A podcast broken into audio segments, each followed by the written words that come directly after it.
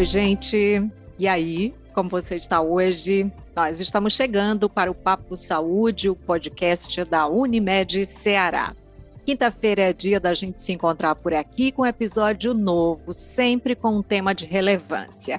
E para você não perder nadinha, já sabe, né? Segue a gente na sua plataforma de áudio preferida. Se você está no Spotify, aí você aproveita e classifica o Papo Saúde é bem fácil, basta clicar no ícone de estrela que fica logo abaixo da descrição do podcast. Então, vamos nesse papo?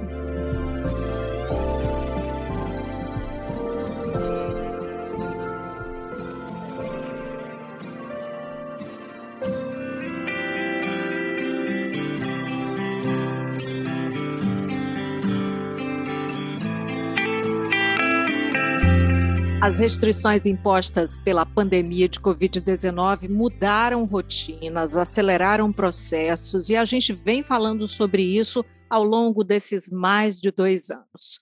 As teleconsultas, por exemplo, são uma alternativa quando o paciente não quer se expor aos riscos da transmissão de doenças. Debates sobre o tema já aconteciam há anos, mas foram intensificados e em maio deste ano o Conselho Federal de Medicina divulgou uma resolução que define e regulamenta a telemedicina no Brasil. No momento em que se fala de uma quarta onda da Covid-19, com aumento expressivo nos casos das arboviroses, muita gente com dengue, com zika, com chikungunya, qual é o papel da telemedicina? É o que nós vamos conversar hoje com a médica gerente da atenção primária da Unimed Ceará, Keline Paiva Bringel. Olá, doutora Keline, bem-vinda. Oi, Maísa, tudo bem? Prazer estar aqui com você. E falando um pouquinho né, desse assunto que, como você mesmo falou, a gente já vem discutindo há alguns anos, e agora a gente viu os benefícios de ter, lançar a mão dessa ferramenta de como cuidado de saúde, né? Queria começar, doutora Ekeline, falando do Ceará. Recentemente, a Secretaria da Saúde notificou um crescimento potencial nos casos de Covid-19, né? Nós podemos afirmar que estamos passando por uma nova onda, uma quarta onda da Covid? Maísa, é, muitos estudiosos né, vêm aventando sim que nós estamos entrando na quarta onda. São muitos testes positivos, são que agora não tem mais aquela predileção por adultos, é criança, é adolescente, é jovem, é o idoso. A gente retomou né, a nossa vida, as máscaras foram retiradas, e aí isso veio a facilitar, né? Já é um vírus que se propaga com muita facilidade e sem os cuidados devidos. Então a gente esperou acontecer para retroceder um pouquinho aí e começar a exigir novamente alguns cuidados. Sobre esses cuidados, né, que a senhora já falou, inclusive aí do uso da máscara, né, que foi flexibilizado é, antes, né, do, do tempo, imagino que essa é a sua opinião, né? Vamos falar um pouco mais a fundo. A gente sabe que mais de 70% da população cearense já está vacinada com pelo menos duas doses da vacina contra a Covid-19, né? Então, quais seriam essas medidas necessárias para combater o vírus? Assim, como é que a gente, como é que a senhora analisa essa fase agora de combate ao coronavírus? É, além da vacinação mesmo, né, das duas doses, como você bem falou, usar a máscara, principalmente em ambiente fechado ou ambientes que tenham muitas pessoas ao redor. O ideal é que a gente comece a evitar de novo aglomerações, né, é, o uso do álcool em gel, os cuidados de estar resfriado, procurar já se isolar, né? Ainda a gente ainda vê no dia a dia as pessoas indo trabalhar um pouco gripada, ah, mas não é covid, né? Não está e de repente, quando testa é sim Covid. Então, esses seriam os cuidados básicos: seria o uso da máscara, o uso do álcool em gel e evitar realmente as aglomerações. E sobre a vacina, é curioso porque eu também ouço algumas pessoas falarem assim: não, mas eu já tomei uma dose, tomei a segunda dose, como se ela considerasse que não é necessário o reforço e não atentasse para a recomendação né, do primeiro reforço, do segundo reforço, que já está disponível, inclusive, para pessoas é, acima dos 40 anos sem agendamento, enfim, isso falando novamente aqui, esclarecendo que a gente está falando agora do Ceará, né? É, a vacinação foi muito importante para a gente tentar conter né, as ondas que vinham. É, 70% da população vacinada já foi uma grande vitória, o ideal que fosse mais. É, mas a vacina em si, ela vem para ou amenizar os sintomas, ser sintomas mais leves, e alguns não vão adoecer, mas não quer dizer que você tomou a vacina e você está imune, você não vai mais pegar. A gente pode ver aí, é, para tomar como exemplo a vacina da gripe, que todo ano a gente está fazendo uma nova dose, porque o vírus vai mutando e vai precisando dessas novas doses. Então, doutora Kelly, sabendo que mais de 70% da população cearense já está vacinada com ao menos duas doses da vacina contra a Covid-19, quais são as medidas necessárias? Né? A senhora tocou aí na questão da, do uso das máscaras, né? que é, a gente agora está tendo que retomar, enfim, em ambientes fechados e mesmo em ambientes abertos com aglomeração. Então, o que, que nós podemos é, dizer de medidas necessárias nessa fase de combate ao vírus? É, mas é, é o momento da gente retomar mesmo os cuidados, não relaxar. Muitas pessoas ainda acham que o fato de ter tomado as duas doses da vacina está protegido, e o intuito da vacina é que os sintomas sejam menos, menos agressivos. Então, é importante que as pessoas, mesmo estando vacinadas, elas continuem tendo os cuidados de usar máscara, do álcool gel, de evitar aglomeração, evitar estar resfriado e mesmo assim ter contato com outras pessoas. Então, isso é fundamental para esse momento. E é, mesmo passando por essa onda de Covid-19 no Brasil, né, no Ceará a gente tem um crescimento assim absurdo de casos de chikungunya, né, com mortes, né, muitas mortes já, tem dengue, tem zika, enfim. Como é que a gente se previne das arboviroses, né, que já, já, já estão perto da gente há tanto tempo, mas que continuam amedrontando, né? Aliás, é, é, explica para a gente o que, que, são essas arboviroses aí, é importante, né? É, essa, essa luta da arbovirose, né, a gente já vem aí há longos anos, né? A gente falava muito sobre dengue, nos últimos cinco anos veio aí a chikungunya e a zika também. Então, também são transmitidos, né? Pelo mosquito, pelo mesmo mosquito, o Aedes aegypti, que dá muito nessa, nessa, nessa época do ano em que tem as chuvas, e aí daqui a pouco vem o sol, e aí as pessoas não se cuidam mais, mas não se cuidam por quê? A gente fica se perguntando. São tantas campanhas de não acumule lixo, não deixe água parada, Olhe sempre aos, ao, é, nas plantinhas da sua casa que tiver, é, não deixe água suja. E a gente basta andar na rua para ver que tudo continua igual todo ano. Quando começa a se falar que as pessoas começam a ir atrás de ver se tem lixo acumulado, se não tem, quando muitas vezes já se propagou. Né? Então, assim, isso é algo que incomoda bastante, porque é algo que depende muito da população também, né? E, e acho que mais é o respeito ao próximo, né? Às vezes eu, eu, na minha casa eu cuido, mas se meu vizinho não cuida, eu posso pegar do mesmo jeito. E aí a gente está se deparando aí com essa onda de chikungunya, principalmente dengue, aí vem covid, vem as gastroenterites também comum nessa época, fora a quantidade de pacientes com doenças crônicas que ficaram esses dois anos sem se cuidar e agora estão evoluindo com complicações. Então, está bem complicada a questão das emergências. Como a senhora disse antes, em relação à Covid, também essas outras doenças não tem aí um. As crianças não estão sendo poupadas, né? os idosos não estão sendo poupados. Qualquer um está, está sujeito né, a ter os sintomas, e como você bem falou, tem vindo com complicações importantes e com sequelas.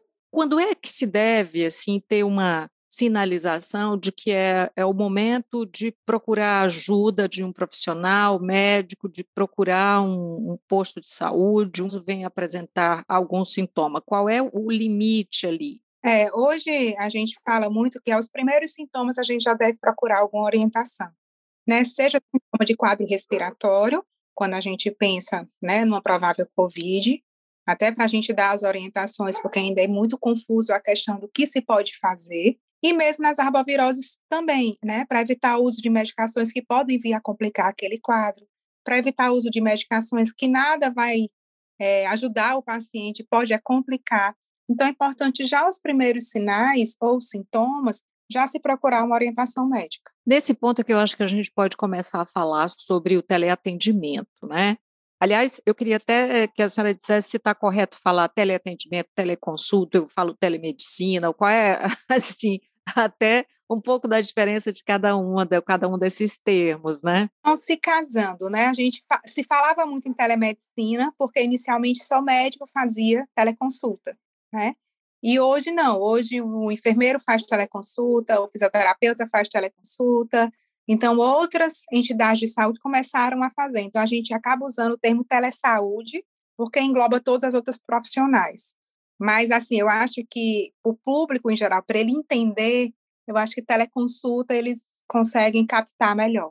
É, a, a, teleconsulta, na verdade, ela propicia um atendimento mais rápido. Eu vi muito isso durante a, a primeira onda ainda, da, na verdade, acho que foi na segunda onda que eu percebi, estou falando de uma percepção minha, né? De se procurar um atendimento né, à distância, de não ter que ir para um, um local físico com, com as emergências cheias, né? Com, enfim. Então, isso favorece a esse atendimento né, com maior segurança. Eu queria que a senhora explicasse como é que funciona esse serviço. É, a teleconsulta, como você pegou um ponto aí chave, que é a questão de ser à distância, né? Então, aonde o paciente estiver, ele pode fazer a consulta dele a partir do celular, a partir do computador. E nós, profissionais que estamos do outro lado, a gente tem que estar com nós, todos os nossos sentidos aguçados, né? A gente não tem o tato, né, para examinar, para auscultar, né, ver como é que está a escuta do pulmão. Então, a gente vai muito da conversa com o paciente, ele vai relatando os sintomas e a gente vai observando alguns sinais. Por exemplo, o paciente está aqui, você pergunta, fulano, seu fulano, como é que você está? Ah, doutor, eu estou assim, você vê ele começa a fazer pausas na fala. Então, você já nota que ele está um pouco cansado. Ou ele começa a falar, para e faz, espera aí. Então, assim, a gente é outro sinal de que aquele paciente está cansado, né? Algumas situações a gente chega a pedir é, seu fulano, você se incomoda de levantar a blusa, né, para a gente ver o seu padrão de respiração e ele ficar de frente para a câmera para a gente ver como é que está a respiração dele. Até mesmo em algumas questões, quando, quando a gente, eu, eu cito muito o caso de uma criança, né, que nós atendemos nesse período de pandemia, que a criança estava com dor abdominal e a mãe não queria ir para um hospital, né, com medo, fez a teleconsulta e aí foi orientado, mãezinha, deita ele na cama, pegue a sua mão, pegue a região do umbigo, desça um pouquinho e aperte. Na hora que apertou, o menino deu um grito. Aí o colega falou: Isso aí provavelmente é um caso de apendicite. A senhora tem realmente que procurar emergência e hoje, e agora, não dá para esperar. E ela foi e nos deu um retorno dizendo que realmente se tratava de um apendicite. Então, assim, a telemedicina acaba salvando vidas também. Né? Porque ela não ia ir para emergência, a criança com dor, ela achando que era só um casozinho ali de uma diarreia, porque ele também estava com um quadro de diarreia, e quando ela procurasse, talvez já fosse avançado. Então, a gente vai lançando mão desses outros artifícios né, para conseguir entender bem o quadro daquele paciente e conseguir conduzir da melhor forma. A gente costuma dizer que na teleconsulta o paciente ele passa a ser o personagem principal, né? Então a gente depende dele, depende totalmente das informações dele e das nossas observações. Então, além de conhecimento técnico, a gente tem que estar com nossos sentidos aguçados, começar a ver melhor, ouvir melhor, para poder a gente ter um diagnóstico mais assertivo. É, obviamente que essas são estratégias né, para facilitar o diagnóstico. E o, e o profissional, dentro dessa perspectiva dos sentidos aguçados, também percebe quando o paciente não está é, conseguindo passar esses sinais de modo suficiente. Aí, obviamente, que deve ter um encaminhamento diferenciado, né, em relação a exames. Sim. É, como é que funciona, né? Na tele, assim, durante muitos anos já existia o que a gente chama de, de teleorientação, que acontecia muitas vezes por telefone. Né? Então, essa orientação era mais o paciente ligava, em geral passa pelo enfermeiro, depois vai para o médico, mas o médico não consegue prescrever um medicamento, ele não consegue solicitar um exame, e ele também não está visualizando o paciente para ver alguns sinais que lhe ajude. Então, é bem limitada a teleorientação, é mais, é mais assim, eu estou tomando de pirona de seis em seis, eu posso tomar de quatro em quatro? Ele dizer, não, você não pode tomar de quatro em quatro. E aí a teleconsulta, não, a teleconsulta ela já vem com essa capacidade, a gente consegue enviar receitas, né? O paciente recebe no celular, recebe assim que termina a consulta e recebe via e-mail. A gente já consegue prescrever receitas de controle especial também através da teleconsulta, né? Alguns antidepressivos, antibióticos, tudo pode ser passado por teleconsulta e a gente consegue solicitar exames também por teleconsulta. A gente solicita, o paciente recebe do mesmo jeito, via WhatsApp ou via e-mail. Então, tem essa, essa começa a ficar mais completa. E aí eu posso te dizer com toda tranquilidade, Maísa, que aí 70% dos casos nós conseguimos resolver a nível de teleconsulta, porque são justamente aqueles casos que não necessitariam ir até realmente um pronto atendimento e fazer com que os casos reais de emergências sejam realmente atendidos em tempo, num tempo hábil, né? É, a gente chegou a ver agora mesmo nessa nessa nova onda um tempo de espera de quase três horas. Então, assim, para uma emergência é muito tempo, para quem está infartando é muito tempo, né? E aí a gente também orienta muito, é, principalmente aqui nós da Unimed Ceará, em botar já alguns alertas do tipo, se você está com dor no peito, se você está com dor de cabeça intensa, com algum sinal de ser infarto, não, não acesse a teleconsulta, já procure um pronto atendimento, para também não confundir e de repente a pessoa está lá com dor no peito, ah, não, vou fazer uma teleconsulta e perder também um certo tempo. Então, se eu estou entendendo, né, já tem orientações prévias né, para o paciente, né, para o provável paciente da teleconsulta, então ele já está mais ou menos preparado, né? É, é, então, quem é que pode utilizar esse serviço? Todas as pessoas que não estiverem com sintomas sugestivos de infarto ou de um AVC. Então, dor no peito a gente não recomenda, é, dor de cabeça intensa, com náusea, com vômito, a gente também não recomenda. A nossa orientação é de procurar diretamente um pronto atendimento. As demais pessoas, eu estou com a dor abdominal, eu estou com dor a fazer xixi, eu estou com diarreia, todos esses são, são habilitados, né? Na Unimed Ceará, a gente optou por colocar médicos é, com especialização em medicina de família e comunidade, porque são pessoas que conseguem atender de crianças a idosos, então, para a gente não deixar as crianças de fora, a consulta fica um pouco mais complexa, porque geralmente no presencial já é a mãe quem faz a consulta da criança, né? Então, na teleconsulta, a gente, além de falar com a mãe, a gente tem que estar observando a criança. E às vezes é difícil deixar ela ali paradinha, a mãe deixar a criança lá brincando, e no final a gente pede para botar no colo e começa a interagir com a criança para conseguir finalizar a nossa consulta. Então, a qualquer sintoma você pode estar procurando, desde que não sejam sugestivos de casos de infarto ou AVC. Normalmente, é, o serviço ele é feito através do celular, o paciente usando o celular, porque a minha impressão é que é, né? Porque eu lembro até para as aulas, né? Que a maioria dos uh, estudantes, assim, muitos, né? Usavam o celular mesmo, porque é mais fácil, né?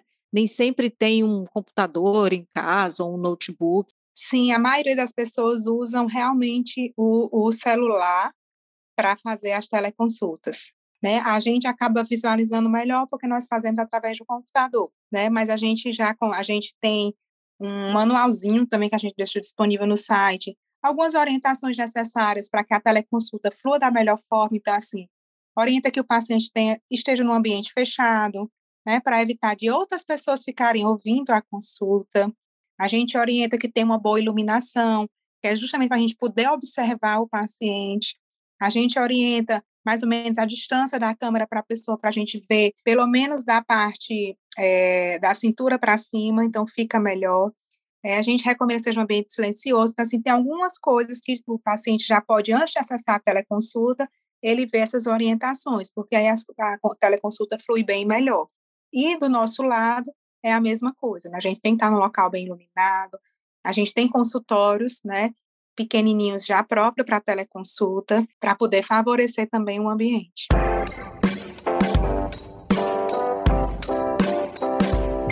Como é que fica a questão das, das imagens, né? Porque você vai para uma consulta presencial, aí o médico, a médica, eles fazem ali as, as anotações no computador, né? Tem todo um, é, um arquivo né, ali com os dados do, do paciente. E na questão da teleconsulta tem também as imagens, né? Então tem uma certa curiosidade em saber como é que é isso, né? Esse arquivo dessas imagens e tudo.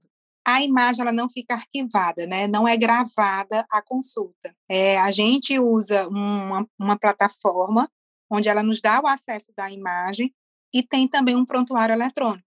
É aquele mesmo prontuário físico, só que no computador. O que fica conosco armazenado é toda a descrição do prontuário, né? A queixa, como é que evoluiu e exames, né? O paciente ele pode nos enviar no momento da consulta. A gente na nossa plataforma especial tem um chatzinho, um chat em que ele anexa lá mesmo, então a gente baixa e já deixa guardado, ou ele pode anexar antes da consulta também. Então, a única coisa que fica arquivada é a parte de prontuário, exames e documentos, mas a parte de imagem não fica. Perfeito. Eh, você matou uma curiosidade minha, porque eu tinha curiosidade em relação a isso, que eu ficava imaginando, nossa, como é que vai ser para ter todas essas imagens né, do, do, banco de dados, enfim, que loucura. Se até aqui tudo que eu entendi mesmo, né, que a, a, a telemedicina, a teleconsulta, enfim, ela, ela veio para complementar, né, para otimizar atendimentos, encurtar processos, lá no começo eu falei de encurtar processos, né? E também é algo que, com regulamentação e tudo, há uma tendência de maior aceitação, me parece, não é?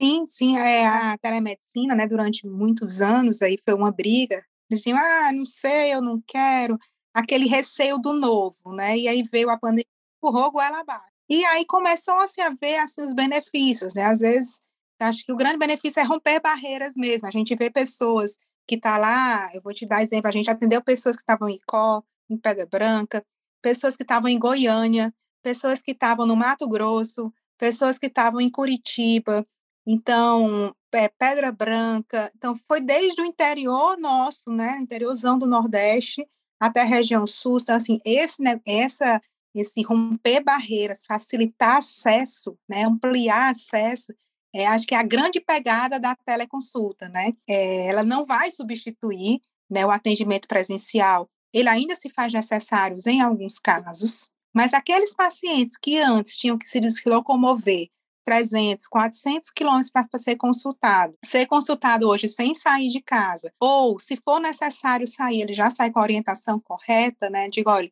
eu, a gente fez a consulta, mas o senhor precisa realmente ir presencial para que seja examinado isso, ou o senhor precisa ir para um outro colega na especialidade X, né? então ele já sai todo coordenadozinho. Então, acho que esse é o grande benefício, além de desafogar nas emergências. E como você bem falou, assim, a gente na, na segunda onda foi quando a teleconsulta foi ganhando mais corpo e as pessoas foram perdendo o medo e foram vendo, poxa, isso realmente dá certo, né? E existe um, um quesito aí fundamental que é a questão mesmo do conhecimento técnico né? De nada adianta eu ter uma consulta presencial em que o médico vai me vai pegar em mim, vai auscultar, mas que ele não tem um bom conhecimento técnico e deixe passar alguma coisa. Então, eu acho que o grande fundamental aí é realmente o conhecimento técnico, a capacitação dos profissionais que vão estar do lado de cá, né, fazendo essas consultas. Sem dúvida. E me parece também que é uma ferramenta até de prevenção. Curiosamente, eu nunca fiz teleconsulta, mas eu já acho, assim, eh, nesse papo aqui, que eu posso designar algumas idas teleconsulta e, inclusive, para auxiliar na rotina de, de, cuidados, né, na prevenção. Essa é outra linha que nós trabalhamos também. A gente tem equipe que trabalha na parte de atenção primária, são consultas de atenção primária por teleconsulta.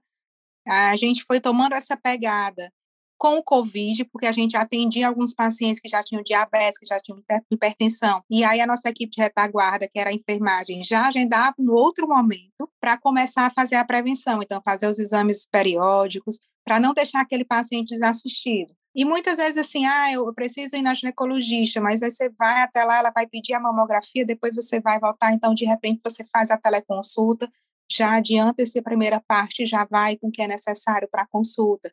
Então, tem esse lado muito forte também da promoção e da prevenção. É, mas a, a gente, na nossa equipe, a gente tem até educador físico fazendo teleconsulta. Ora, mas se, mas se ali no, no período de maior restrição na, na pandemia foi que a gente viu né, como isso é importante, né? Ter esse profissional. E, e tem é, também é, psicólogos, né? Enfim, tem todo um terapeutas, enfim, fazendo, né?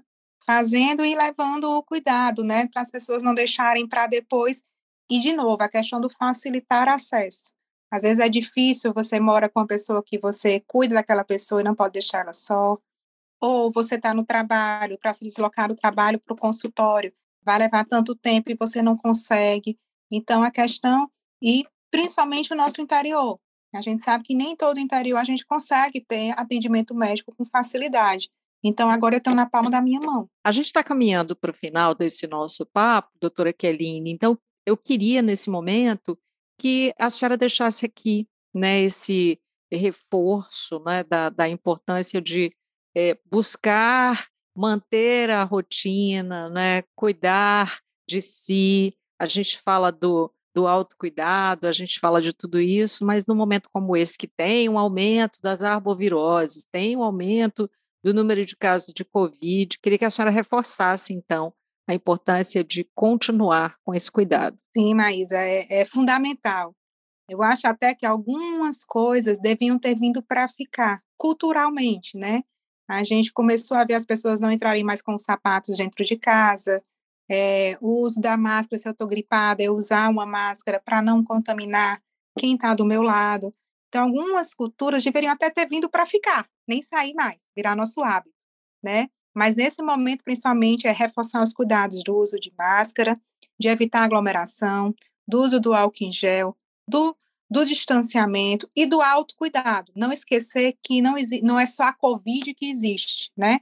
Existe as arboviroses, então eu tenho que estar tá vendo se não tem nada, lixo acumulado, não tem água parada, não tem água suja. Além disso, se eu já tenho meus 45 anos, né, 50 anos, que eu tenho que fazer aqueles exames de rotina, eu não deixar para que vai lhe ajudar, para a gente também não ficar focado só nos quadros atuais e esquecer as outras doenças que podem vir com esse tempo que a gente fica sem se cuidar. Então, é aquela história, é, é meio piegas falar, mas é a maior verdade, né? A prevenção é o melhor remédio. Então, não existe um remédio melhor do que você prevenir uma complicação, você prevenir uma doença, você prevenir. Então, assim, acho que é prevenção e promover a saúde. Né? A gente tem que estar tá buscando, principalmente hoje, a saúde emocional. A gente está vendo aí as pessoas também doentes, né? Frente a tudo que passou. E eu acho que essa loucura da nossa rotina mesmo. Então, que não se esqueçam de cuidar da saúde como um todo. É o que a gente chama de saúde integral. Né? A gente não cuidar só da, do coração, do rim, a gente cuidar do ser humano. Perfeito. Muito obrigada, doutora Kelline, por esse papo, por esse encontro e por essa, esse reforço de que a gente precisa também quebrar barreiras. Né? Acho que a senhora deixou isso muito posto para a gente refletir aqui. Muito obrigada e até uma próxima. Eu agradeço, Maísa. O que eu puder ajudar aí a cuidar das pessoas, estamos à disposição. E assim nós chegamos ao final do episódio de hoje do Papo Saúde. Eu lembro que foi gravado de forma remota e que por isso a qualidade do som pode não ser a ideal e a que nós gostaríamos de entregar a você. Não esquece de seguir a gente na sua plataforma de streaming favorita. Se você está no Spotify, aproveita para dar cinco estrelinhas para a gente. Classifica o Papo Saúde. Se você está no YouTube, se inscreve no nosso canal. Assim você passa a receber notificação sempre que tiver episódio novo. Cuidar de você esse é o plano. Você pode entrar em contato com a Unimed Ceará pelos perfis oficiais no Instagram e Facebook ou pelo site, acessando www.unimedceará.com.br. Esse podcast é desenvolvido pela Leme Digital. Até a próxima. Saúde!